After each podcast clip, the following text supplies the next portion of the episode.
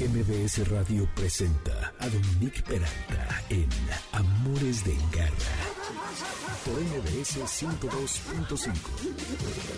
Bienvenidos, amores de garra. Espero que estén teniendo un sábado increíble. Hoy que es 30 de octubre, ya se nos está terminando el mes. Qué impresión y el año, sobre todo. Lo que escuchamos fue Local Natives, esta canción que se llama Airplanes, dedicada al abuelo de uno de los integrantes del grupo cuando muere, porque hoy, ya que es la temporada de muertos, vamos a hablar algo acerca de duelos y además de enfermedades. Entonces, pues sí, no es un tema muy alegre, no son temas muy alegres, pero son conversaciones que debemos de sostener en este momento y me da mucho gusto que nos acompañen en este espacio porque se van a enterar de todo lo que es importante para sus mascotas, como el cáncer de mama en el mes en el que se trae a la mesa este asunto para hacer conciencia y que creen que sí lo contraen los animales. Y para hablar de ello está el doctor Alejandro Cervantes, oncólogo, quien ya ha estado aquí con nosotros hablando de esta terrible enfermedad. Luego, a propósito de la temporada de muertos, como les decía, como cada año, viene la doctora Gabriela Rivera para hablar un tema bien difícil que es cuándo podemos saber que tenemos que practicarle la eutanasia a nuestros animales. Ya lo hemos hablado, pero siempre es interesante volverlo a ver desde otras perspectivas. Y por último, ¿por qué no hay que dar en adopción y cuidar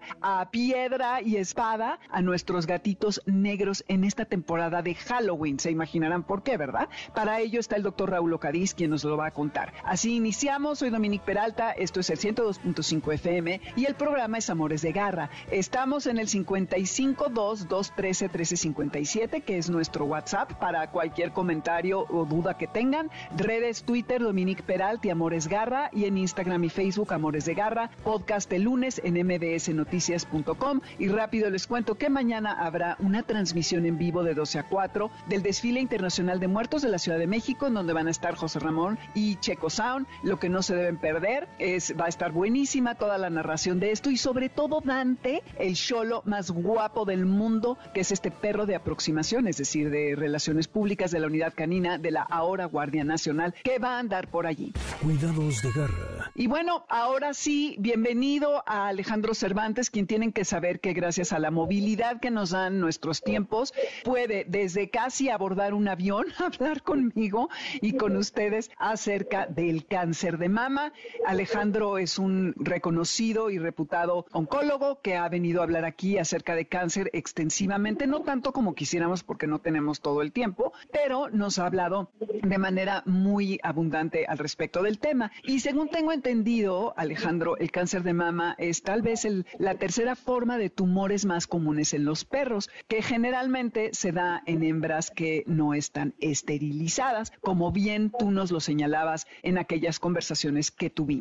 Bienvenido. Así es, Dominique. Muchísimas gracias por la invitación y bueno, saludos a ti y a todo el, auditorio que nos escucha. Y bueno, para mí es un placer hablar de cáncer de mama porque precisamente estamos en Octubre Rosa. Si bien ya está, terminando, Octubre Rosa es importantísimo en todo el mundo porque es el mes oficial en donde conmemoramos el cáncer de mama en humanos, por supuesto, pero pues lo extrapolamos nosotros a medicina veterinaria. Y sí, como mencionabas precisamente el cáncer de mama, sobre todo en la hembra, en la perrita y la gatita, pues sobre todo en la perra, es pues no, no de los tres, es el cáncer más común en la hembra entera no esterilizada en países como México, como el nuestro, porque una de las razones por las que se puede desarrollar este tipo de cáncer en la perrita es totalmente dependiente de hormonas, y me refiero a hormonas sexuales, ¿no? Sobre todo estrógenos y progesterona. Y entonces, en muchos de los países ya más desarrollados, la cultura de esterilización a edades tempranas pues es mucho mejor que la nuestra, ¿no? Y entonces eso hace que la incidencia del cáncer de mama disminuya, pero muchísimo. Imagínense los que nos escuchan, que si esterilizamos una perrita desde antes del primer celo, imagínense, como a los 4 o 5 meses de edad, la incidencia de cáncer de mama se reduce a menos del 0.5%.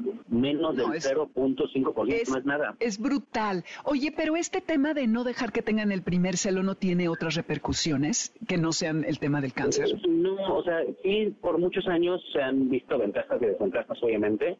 Alguna de las desventajas podría ser que a la larga podría la perrita tener cierto grado de incontinencia urinaria, pero la verdad es que son muy, muy poquitas las perras que experimentan esta consecuencia. Y si ponemos en la balanza el porcentaje diminuto de las que llegan a tener incontinencia, contra el porcentaje enorme de las que tienen cáncer de mama. Imagínate que ahorita te di un dato de menos del 0.5% si esterilizan desde antes del primer celo. Pero si dejan pasar tres o cuatro celos y esterilizan después, ese porcentaje sube, imagínate lo que voy a decir, a más del 25%. Uf, Entonces, imagínate no, no, no, no. Corran todos los, que tienen cachorros. Exacto. Entonces, es mil veces yo sigo recomendando, aunque haya una que otra desventaja por ahí, mil veces. Yo sí lo sigo recomendando 100%. Ok.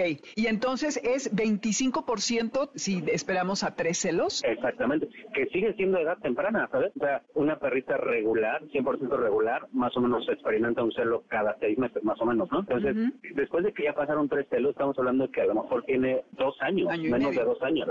Sigue siendo joven, pero ya que pasaron esos celos, ya este tipo de hormonas ya empezaron a tener consecuencias a la larga. No es que a los dos años vaya a tener tumores mamarios, ¿no? O sea, a lo mejor los va a tener ya en edad bastante más adulta, pero ya, o sea, esos son datos estadísticos que ya tenemos. Claro, sí, y no vale la pena esperarse, honestamente. Oye, Alejandro, ¿los machos también pueden tener cáncer de mama?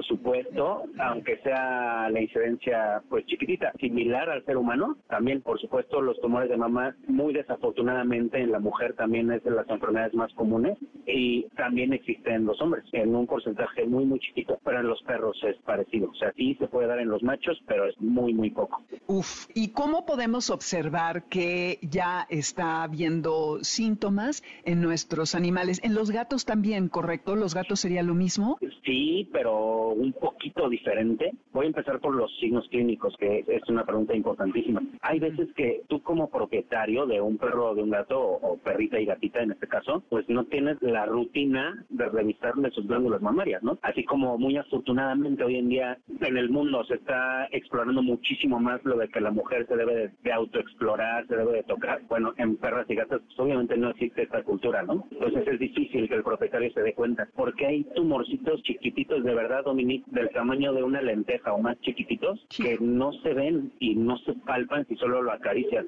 Hay que, mm. en una revisión general, en un examen físico general, el veterinario está obligado a tocarle, así toda la parte de abajo del tórax y del abdomen, y a tocarle cada glándula a la perrita y la gatita, justo buscando esas mini lentejitas, ¿no? Pero bueno, en cuanto a la gata, es un poco diferente porque la incidencia es mucho, mucho menor que la perra, es como la mitad de la incidencia del tumor de mama en comparación con la perra. Sin embargo, es muy desafortunado porque una gatita con tumores mamarios, generalmente el cáncer mamario en gata es más agresivo que la perra. Entonces, generalmente requieren cirugías mucho más extensas y el pronóstico es pues no, no tan alentador, ¿no? Ay, pobres gatitos. Oye, y hay quimioterapias para ambos, ¿correcto? O sea, sí pueden tener, además de una operación para extirpar los tumores, se puede eh, aplicar la quimio. Por supuesto que sí, y no, no nos vamos a meter aquí tan profundamente en la parte molecular biológica, pero para explicarlo muy brevemente, cada que se retira un tumor mamario, es importantísimo que el cirujano lo mande al laboratorio, al patólogo a analizar. He tenido varios pacientes que se han retirado sus tumores y como ya se retiró, como que no pensaron que era importante analizarlo, ¿no? Entonces es importante analizarlo porque con base en lo que te diga el patólogo, pues hay diferentes grados, igual similar a la mujer, hay diferentes grados, entonces con base en el grado de agresividad o de malignidad se determina si necesitamos quimio o no.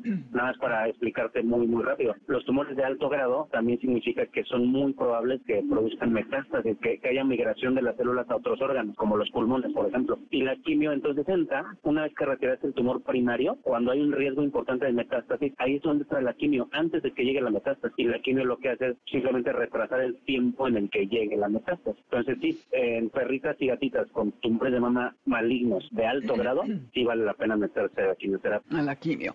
¿Y tú recomiendas que como propietarios de gatos, de perros, hagamos estas exploraciones como lo haces en, ti misma, buscando, como decías tú, en la parte baja del abdomen, las glándulas en donde sintamos pequeñas bolitas. Claro que ya me imagino que quienes somos aprensivos correríamos al veterinario cada cinco minutos. ¡Ah, tiene una bolita, auxilio! ¿No?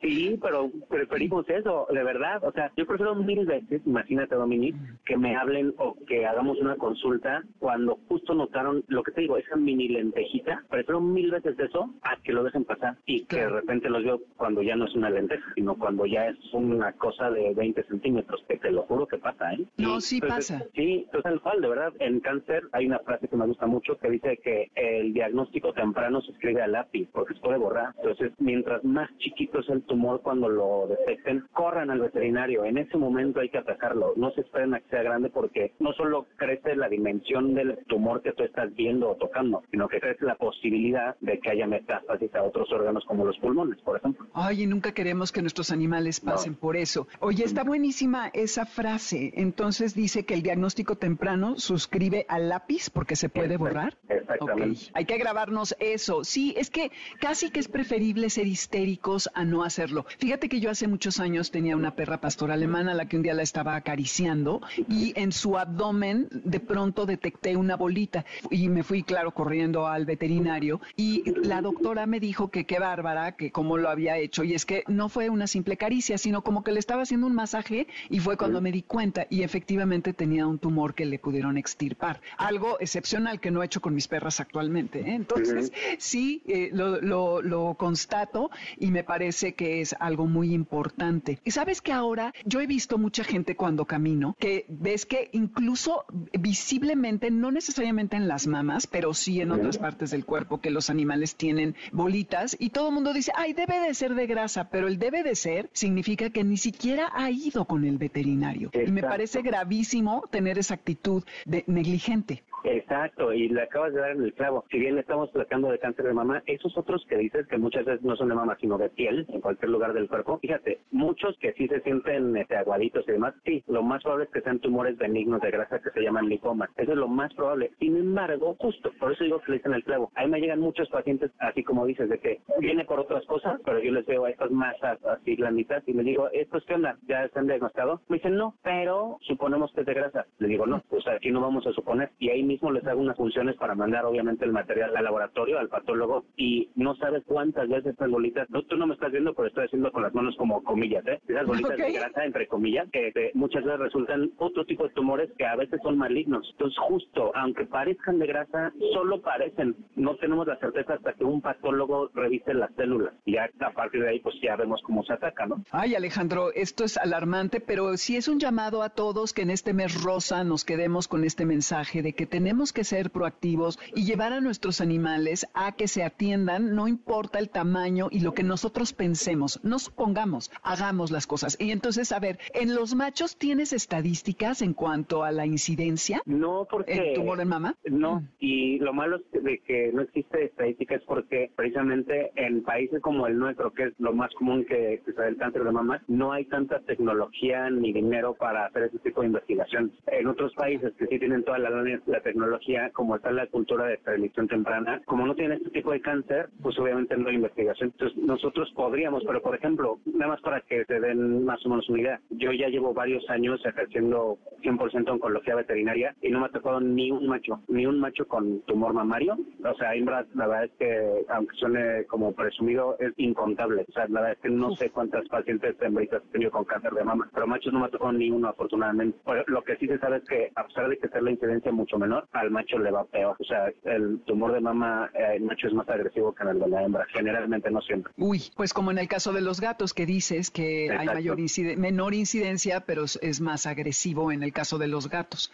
Wow, entonces tenemos que estar alertas para la prevención, hay que esterilizar antes del primer celo. Ya escucharon al doctor Alejandro Cervantes decir que tenemos el menos 0.5% de probabilidades de tener tumores, cáncer en cualquier sitio, no solo de mama, y si nos esperamos, aunque sea tres celos, ya sube a 25, 26% la probabilidad. Entonces no, no lo pensemos, es ya imperativo llevar a los animales a que sean esterilizados. Eso es algo que sí o sí. Solo nada más para aclarar una cosa, esos porcentajes sí solo son de tumores de mama, ¿eh? Mm, ok, ok. Solo de tumores de mama, los otros no, no son influenciados por hormonas como el tumor de mama. Ok, y entonces el pronóstico de supervivencia, Alejandro, varía según el tamaño de los tumores. Fíjate que el tamaño sí tiene que ver, pero no tanto así como para ser un factor determinante del pronóstico. Es uno de los varios factores del pronóstico, el tamaño, pero otro de los factores es que está ulcerado o no. Otro de ellos es el grado, el que decía que hay que mandarlo al patólogo después de que lo retira para que nos diga el grado. Otro factor pronóstico es la etapa clínica de la paciente, es decir, si cuando se retiró todavía no había metástasis o ya había metástasis. Entonces, hay varios factores que van a determinar el pronóstico, pero el tamaño sí es uno de ellos, pero no el más importante. Nada más para decir una cosa muy brevemente. Hay tumores, voy a exagerar, ¿eh? pero hay tumores de mama de 20 centímetros que resultan benignos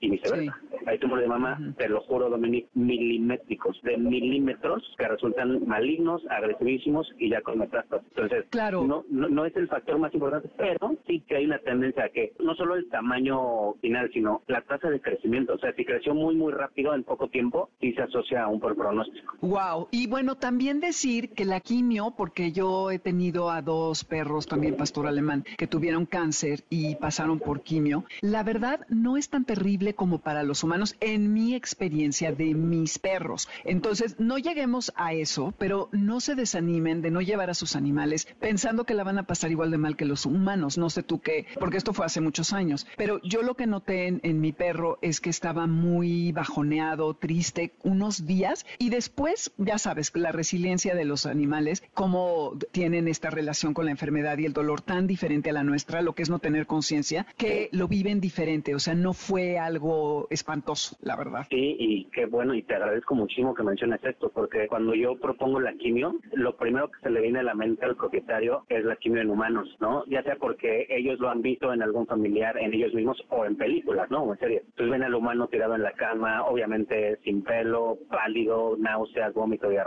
todo eso, ¿no? En los perros y gatos no significa que no pasen por esas cosas, pero lo pasan en muchísimo menor medida, mucho menor medida. Sus efectos adversos son minimísimos. Entonces sí puede suceder, pero la verdad es que por ahí del 80, 80, 90% de perros y gatos en quimio ni se enteran. O sea, van a la quimio y salen de la quimio jugando y saltando y echando relajo. Casi siempre. Existe ese otro porcentaje ya chiquito que sí tienen efectos adversos y bueno, simplemente si algo así sucede o se baja la dosis o se cambia el medicamento o simplemente optamos por retirar la quimio, ¿no? Porque el objetivo principal del tratamiento oncológico, fíjate esto, Dominique, en perros y gatos, el objetivo principal del tratamiento oncológico no es aumentarle el tiempo de vida, es más bien aumentar la calidad de vida por el tiempo mm. que se pueda. La calidad de vida es el objetivo principal. Entonces imagínate, si la quimio les bajara la calidad de vida, pues simplemente ni siquiera estaríamos cumpliendo el primer objetivo. Entonces es bien importante que si lo mencionemos. La quimio en perros y gatos sí puede tener efectos adversos, pero nada que ver, o sea, no se compara para nada con los humanos. Ay, Alejandro Cervantes, ojalá que fueras oncólogo de humanos, definitivamente. Qué placer, de veras. Tu enfoque, tu perspectiva es, me parece, increíble. Lo que acabas de decir es extraordinario. Esto de aumentar la calidad de vida y no alargar la vida, lo cual creo que tendría que ser el objetivo. Gracias por esta charla. ¿Dónde te puede localizar la gente que te quisiera conectar? Sí, muchas gracias. Tengo redes sociales en Facebook o en Instagram. Está igual como en inglés, pegadito, Veterinary Oncology, como oncología veterinaria, pero en inglés y pegadito, tanto en Facebook como en Instagram. Y también recientemente sacamos nuestra página de internet, que también es igual www.veterinaryoncology.com.mx. Buenísimo. Muchísimas gracias. Que tengas buen viaje y hablamos muy pronto. Muchísimas gracias a ti y a todo el auditorio. Un abrazo a todos. Igual, cuídate. Adiós. Bye. Garra Tips. Y estamos, Garra Escuchas, en la temporada de muertos, en esta época en la que empieza a haber menos luz de día, en que hacemos un viaje hacia el interior. Es una época mucho más reflexiva, aunque también de fiesta, en esta fiesta increíble que hacemos en la cultura mexicana, honrando nuestros muertos. Pero a veces siento que es un poco superficial porque nos quedamos en el altar, en el pan de muerto, en el papel picado, etcétera, etcétera. Y creo que es una oportunidad para hacer una reflexión importante acerca justo de eso, ¿no? De la vida y de la muerte. Y pues el tener a una mascota, a un perro, un gato o a cualquier otro animal que está pasando por su etapa final es de los momentos más difíciles de la vida, tanto del el vínculo que hemos desarrollado con ellos como ese momento en el que tenemos que tomar una decisión de practicar eutanasia. Entonces, a propósito de la temporada y para hablar de ello, está con nosotros la doctora Gabriela Rivera, quien es amiga mía personal, es el médico de mis perros desde hace muchísimos años, ha conocido a todos y cada uno, de hecho le ha practicado la eutanasia a uno que otro, y me parece que por el enfoque que ella tiene, quería que ella fuera quien hablara de este tema, porque Gaby siempre ha dicho que el animal, mientras tenga dignidad, no hay que practicarle la eutanasia. Así que, Gaby, bienvenida, qué placer tenerte. Y pues, ¿cómo sabe uno cuándo es el momento para aplicar la eutanasia sobre tu perro o tu gato enfermo? Hola, Dominique, ¿cómo están? Muchísimas gracias. Como siempre es un placer estar contigo, poder conversar los temas tan importantes y tan bellos que se pueden tocar con estos chaparritos, con nuestras mascotas. Y efectivamente uno de los temas más fuertes y a los que más tememos, yo creo que todos enfrentarnos, pero que sabemos que tarde que temprano vas a pasar por ello, es el tomar la decisión de en qué momento ponerlos a descansar. Yo lo que les digo a todos mis pacientes y a todos mis queridos tutores o protectores de nuestros niños es que de entrada deben de pensar que es un acto de amor. Lo único que nos une con ellos es un amor enorme. Entonces que siempre lo piensen como que va a ser un acto de amor. O sea, jamás va a ser algo que tenga involucrado herencias o intereses o demás cosas, ¿no? Entonces que de entrada tienen que pensar que lo que están haciendo es un acto de amor. Eso te va ayudando un poco al camino. La otra es, obviamente, el escoger el momento súper difícil. Yo lo que les comento es, tienes que hacer una valoración si es un perrito muy, muy, muy viejito o muy enfermo o muy lastimado. Digo perro, pero puede ser gatito o cualquier otro tipo de paciente. Tienes que ver cuál es la calidad de vida. Porque creo que todos lo que queremos para nosotros mismos como para los seres queridos es que tengan una muy buena calidad de vida y sin dolor o el menor dolor posible. Mucha gente ya grande te dice que finalmente aprenden a vivir con dolor, ¿sabes? Y que hay cierto grado de dolor como un poquito crónico al que te acostumbras y hoy te duele menos, hoy te duele mejor o, o menos o más móvil. Entonces, de entrada hay que pensar que todos los que están ya muy, muy grandecitos, pues tienen algunas molestias en huesitos en otros lados, pero son capaces de vivir, de brincar, de jugar, de hacer su vida normal. Entonces, no debes de exagerar el qué tan mal están poniendo, ni debes de subestimar la molestia que tiene. Para mí los dueños o los tutores son los que más conocen a sus animalitos. Entonces ellos saben perfecto cuántos días buenos tienen y cuántos días malos tienen a lo largo de un mes. Entonces si son más los días malos que los días buenos, si sientes que ya la calidad de vida que tiene él ya no es la calidad de vida que te gustaría tú tener, o a lo mejor ya las, el tratamiento, o sea, hay muchos, muchos enfoques, pero ya cuando los días son más los malos que los días buenos que tiene, y haces una balanza y empiezas a imaginar qué es para ti el que él esté así, o cómo sería para ti tu vida si tú estuvieras en su lugar, te va encaminando y va haciendo un momento en el que puedes ser como mucho más consciente de qué es lo que quieres para él. O sea, yo siempre que tomo una decisión o les ayudo a tomar la decisión, siempre pido que sea una decisión acompañada, o sea, que no la tomes tú sola o que no la tomen solos, porque finalmente, al menos que seas tú sola con el paciente, ¿no? O sea, hay muchas ocasiones en las que realmente no hay más familiares y los únicos involucrados son tú y tu mascota. Entonces es como sentarte y realmente platicar con él y ver varios puntos de vista y ser como lo más frío, ir anotando qué te gusta, qué no te gusta, cómo le está pasando, como para que puedas tomar una decisión tan fuerte de la manera más consciente. Y en el caso de si hay niños o si hay, este, bueno, toda la familia involucrada, toda la vida digo que tienen que ser parte de la decisión. En el caso de los niños, por ejemplo, estoy 100% de acuerdo en el que les comenten todo y que ellos se enteren, porque a veces por quererlos proteger, les escondes estas decisiones y son huellas que se quedan toda la vida. claro, y es que la muerte es parte de la vida, Gaby. Desde pequeño tienes que integrarla a tu consciente, porque todos nos vamos a ir más tarde o más temprano. Y sí, es un, la sobreprotección es maltrato y me parece que el ocultarle a un niño que su mascota se murió, diciéndole que se fue a un, una granja en donde está feliz corriendo, es una violencia innecesaria, la verdad, está cañón. Oye, y te quiero retomar lo que dijiste. Cuando son más los días malos, ahí hay que hacer la balanza. Describe qué serían días malos, en qué consistiría, que ya no pueden ir por sí solos al baño, entre otras cosas, qué es lo que sería días malos, mucho dolor. Sabe que es, es un tema que como todo va a tener controversias, pero desde mi personal punto de vista, tienes que valorar, por ejemplo, hay perritos que tienen problemas de columna que finalmente le puedes poner un carrito y caminar y que puedan ir a hacer pipí y todo y son bastante bien y están muy felices y eso es válido. Pero por ejemplo, cuando ya es deterioro general en el que ya no es posible que él llegue a hacer sus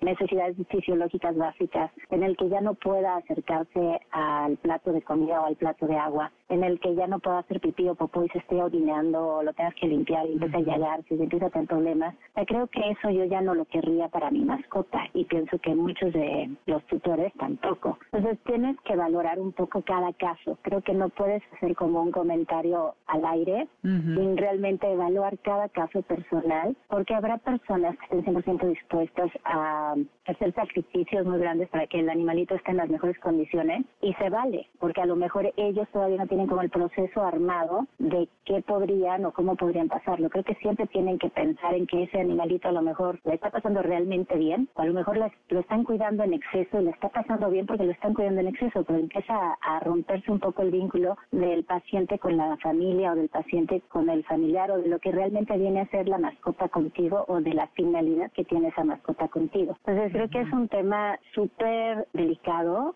y que cada quien lo tendría que valorar y acercarse al médico de confianza o a la persona de confianza y poner pros y contras de ambas cosas y de qué estás dispuesto a hacer o no. Hay miles de situaciones en las que a lo mejor tu mascota tiene futuro, pero es un futuro que es muy caro desde el punto de vista médico, metabólico, de cuidados familiares, o sea, una serie de situaciones en las que a lo mejor lo pones a dormir no porque esté terminal, sino porque ya lo que él necesita ya no es capaz o ya no eres capaz de darlo, ya sea por situaciones económicas, por situaciones de que no quieres ver a tu mascota en esas condiciones y es donde entra la dignidad, donde dices es que ya quiero que mi perro viva una vida maravillosa toda la vida, mi gato tenga una vida maravillosa toda la vida, no quiero que su final sea este, o no quiero verlo en, lo que yo puedo hacer algo por él, ¿no? Hemos tenido casos donde tienen fractura de vértebras cervicales y se quedan después de cirugía y todo paralizados por un año. Después de un año de terapias y de piso y de todo, el perrito empieza a caminar y ahí dices, wow, qué bueno, que no lo pusimos a dormir. Y hay otros viejitos, viejitos, viejitos que de repente ya son como un hotcakeito. Lo tienes que voltear porque no se le come el líquido de un lado, lo volteas del otro lado y le has de comer y le pones pañales y le estás limpiando. En donde creo que ya diversión de una mascota sobre todo que tienen 25, 24 años, dicen, ya vivió, vivió padrísimo, vivió muy bien, ya esto ya no está padre ni para el perrito ni para la familia. Ni para el propietario, sí, ya es un exceso. Y lo que quieres evitar es el sufrimiento. Además de que los animales viven el día a día y morir es un paso más en la vida. Y si llegan a una edad en donde su cuerpo ya no funciona, se empiezan a apagar y es lo que toca. De hecho, ellos lo saben. Gaya, mi perra, ya se, se estaba muriendo y ella se fue y se iba atrás de los matorrales y se escondía. Ella ya no quería saber de mí, ya todo estaba ya, ya se quería ir. Ellos tienen otra relación con todo, con el dolor, con tal. Y bueno, decías acerca de las circunstancias particulares de cada persona y cosas con las que ya no puedes. El otro día cuando hablábamos de hacer esta entrevista, me contabas del caso de esta persona que ya su perra tenía demencia senil y lo que le pasó. Sí, ya si quieres contar. no, sí, por supuesto, es, un placer para mí compartirlo con ustedes. Yo soy hoy de la idea toda la vida de que animalitos sanos, por muy, muy viejitos que estén o muy dañaditos, no son candidatos a eutanasia, ¿no? Era como muy férrea en el no dormir un animal que esté sano. Pero pues la vida te pone enseñanzas. Mi abuela en aquel entonces tenía ella como 95 años, grande pero muy bien, fuerte, como todos con achaques de viejita de todo, y tenía una perrita que fácil tenía 20 años. Mm. más o menos, que también fue paciente mía, o sea, crecí con ella, no crecí con la perrita. y un día baja a mi abuela llorando y me dice, Gaby, ya no puedo. Digo, si lloro, lloro, pero bueno, es lo mismo. ¿no? ya no puedo. Yo ya no puedo porque Twiggy, o sea, se quedaba guardada como entre, tenía una demencia senil obviamente, y está con medicación, está con vitaminas, no la pasaba mal, una pulita muy, muy viejita, pero dentro de esa demencia senil llegaba y se quedaba parada entre las cosas, ya no sabía si moverse a la derecha, a la izquierda o entre las sillas, y gritaba como si lo estuvieras matando.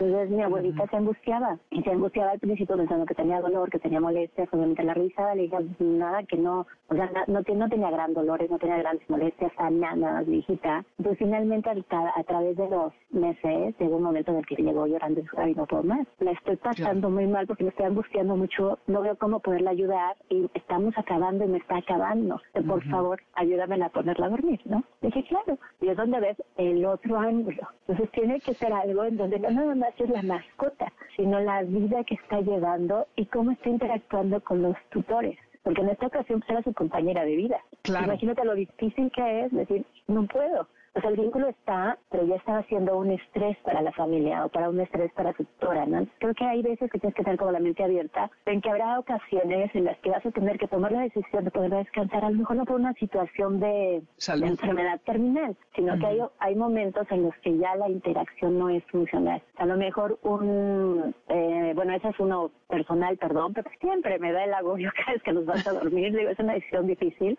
pero por ejemplo no duermes más que cuando no estás convencido si fuera en mi caso, el, paciente que está ahí lo dormiría porque realmente está pasando una vida muy mal, lo hacemos. Es un tema que pocas veces lo toco con los dueños, pero cuando lo llevo a tocar es cuando estás viendo que la situación se está yendo mucho más a el apego y que te está, costando trabajo soltar, y que le está pasando muy mal es el paciente. Y tal como tú dices, ellos saben, ellos tienen una versión completamente diferente de la vida, creo que son mucho más evolucionados que nosotros. Lo digo, válgame la comparación y a lo mejor no tengo derecho a decirlo, pero ellos te ven y tienen una expresión maravillosa y te das cuenta cuando dicen ya déjame ir, ¿sabes? Sí. Entonces creo que tienes que estar como muy atento y si eres perceptivo y tienes un buen contacto con tu mascota, te vas a dar cuenta perfecto. Cuando te estoy diciendo, ya, déjame ir, por favor. Sí, como lo que les decía de Gaia, mi perra, ¿no? Que, ya era así de, ya, ya, ya, déjenme en paz. Exacto.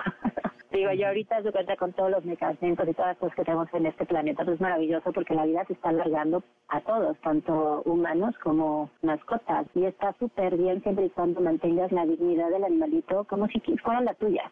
para mí es muy importante el qué te gustaría y cómo te sentirías tú si estuvieras en ese lugar y qué puedes hacer. Y definitivamente casos donde, por ejemplo, el perro tiene un año y lo que no pueden es tenerlo y lo quieren dormir, pues obvio no. De ahí le buscas casa. Y a ver, si tú no eres la persona ideal, pues hay que buscar una gran persona ideal que pueda darle la, la vida que él necesita. Entonces hay como cada caso es súper, súper diferente.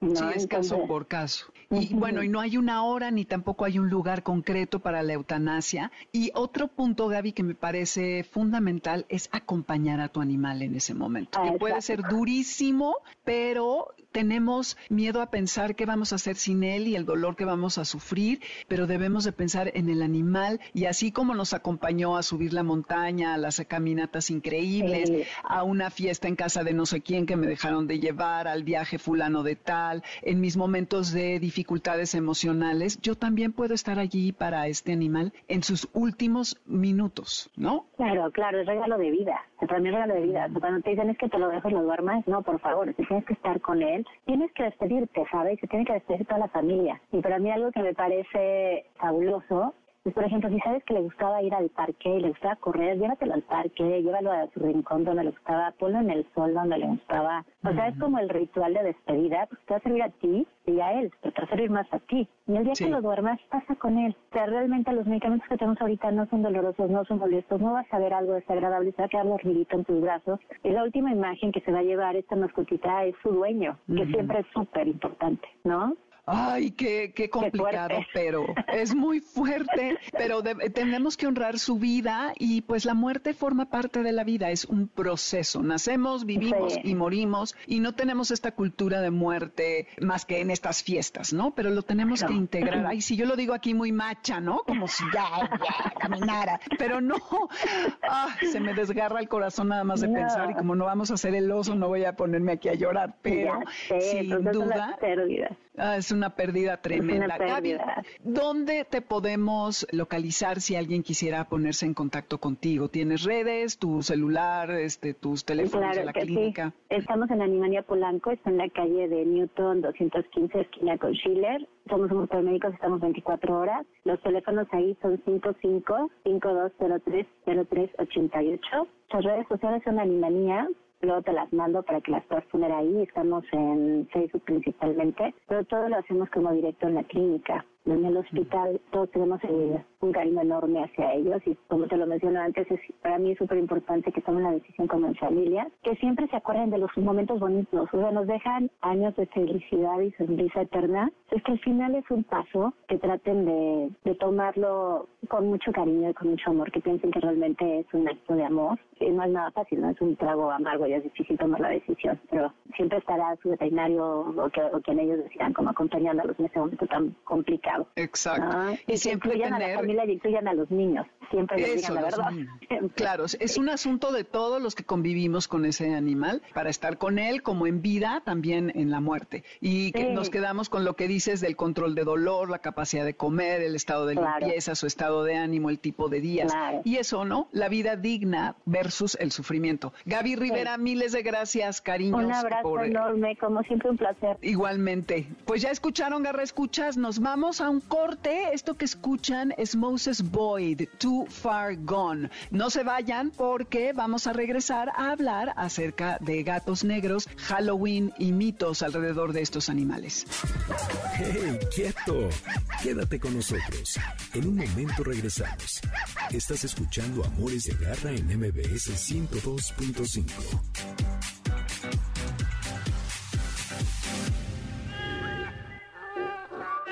Continuamos en Amores de Garra con Dominique Peralta en MBS 102.5.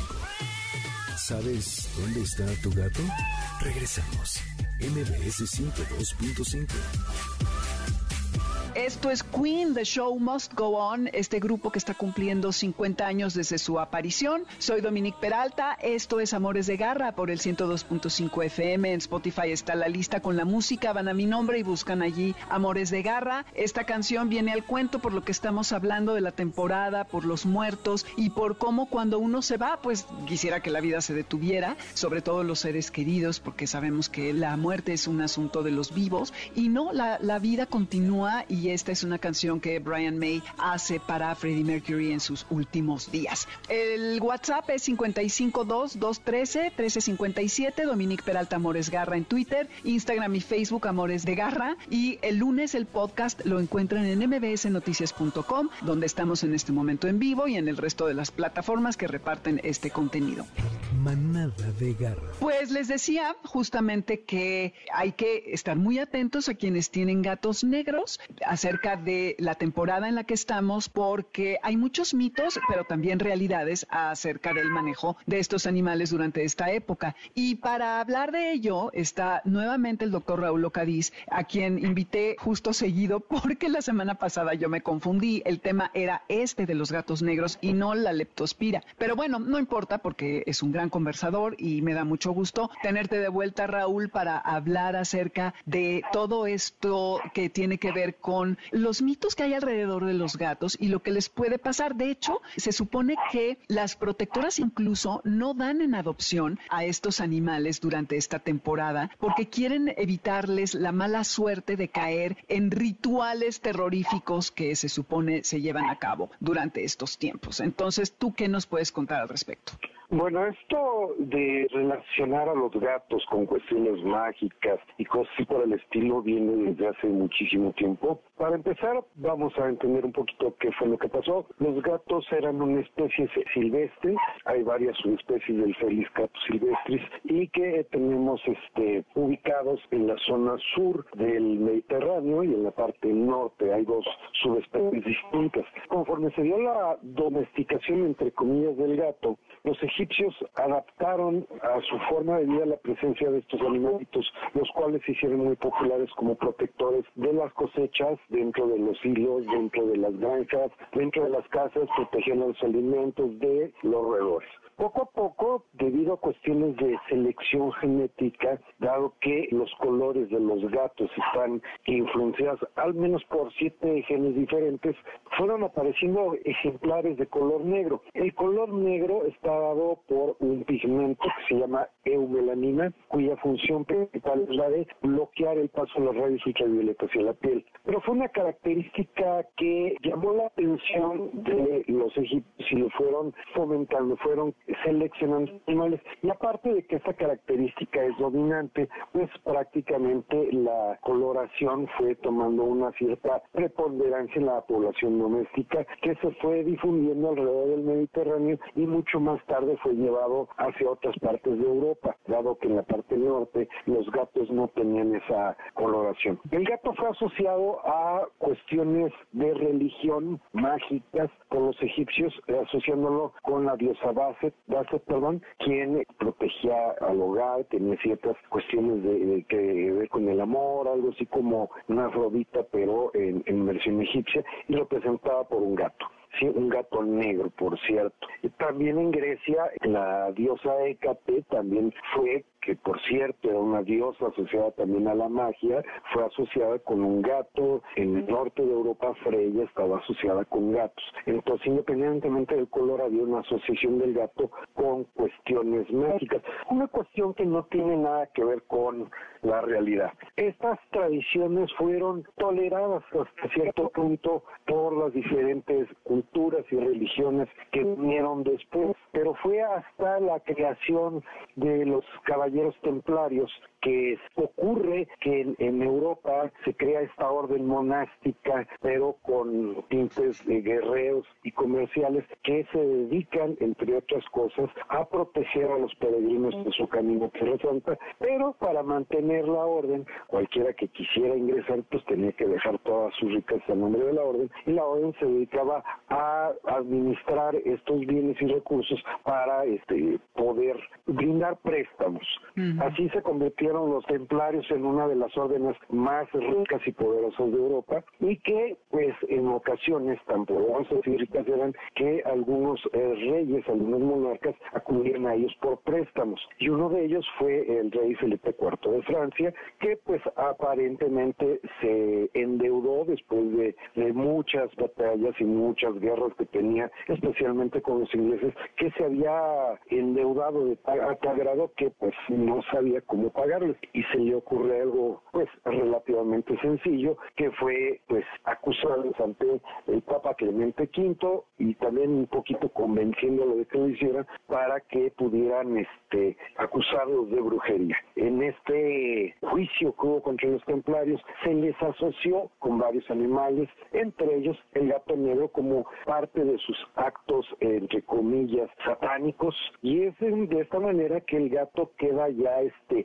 formalmente ingresado, marcado para ser perseguido por la iglesia. Y ya no era tan tolerado esto de, ver gatos negros en, las casas, en, cualquier lugar, e incluso no solamente los caballeros templarios cuya orden terminó precisamente en un viernes 13, los gatos negros fueron perseguidos y mucha gente se siguió con cualquier otro gato. El único inconveniente es que los gatos habían protegido a la población de y de pronto llegan junto con las hordas provenientes de Oriente, hordas de mongoles, hordas eh, turcas, etcétera, etcétera, van llegando también cargando algunos pequeños pacientes como son ratas que venían con peste bubónica. El precio fue alto, la tercera parte de la población europea falleció y posteriormente se fue relajando un poquito esto porque era verdaderamente absurdo, dado que los gatos eran perseguidos, eran quemados, los mataban, sí,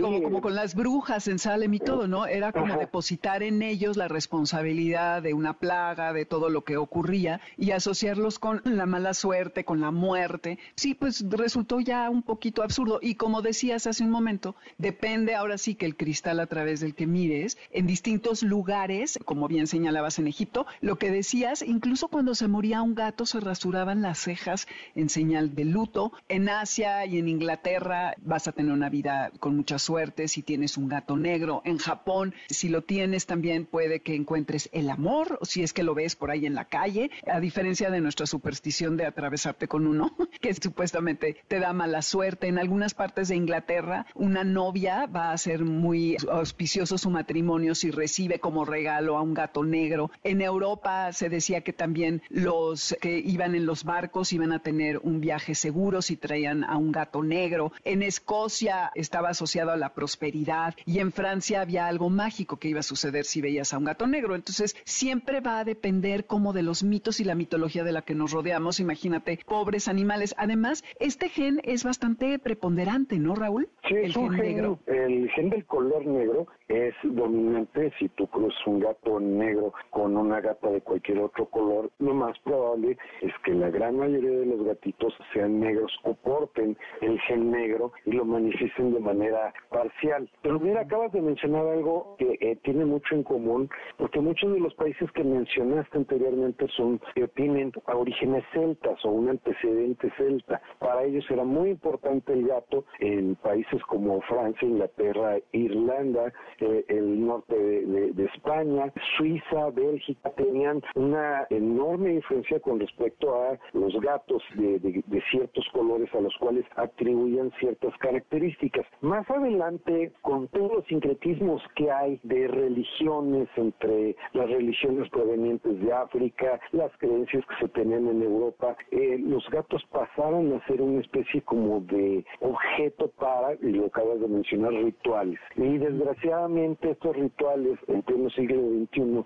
se siguen llevando a cabo. Es por eso, y que es bastante comprensible que en algunos lugares, como algunos refugios y albergues, donde tienen gatos para adopción, de plano suspendan por completo no solamente la adopción de gatos negros, sino también gatos blancos.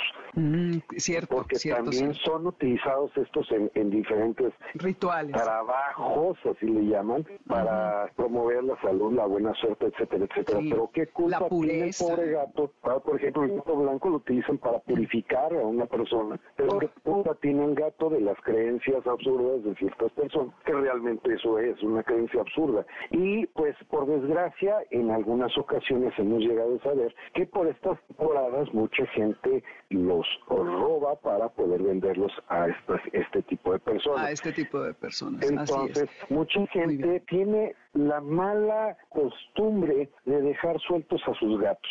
Debemos de entender que como responsable de un gato no le debo dejar de salir a ninguna parte. Mi casa termina donde está la, la barda perimetral, así que de ahí no tiene que salir mi gato por una cuestión no solamente legal, sino por cuestiones sanitarias y especialmente de salud y bienestar del, del propio gato. Si yo dejo salir a mi gato a la calle, pues las posibilidades de que este regrese enfermo, mordido, intoxicado. O que no regrese, son muy amplias. sí, o que no regrese son muy elevadas. Hay mucha gente que dice, es que es parte de su naturaleza, sí, es parte de su naturaleza, pero recuerda que el gato en muchos lugares es un animal invasor y que va a dañar a lo que es la fauna local. Ahí debemos entender sí.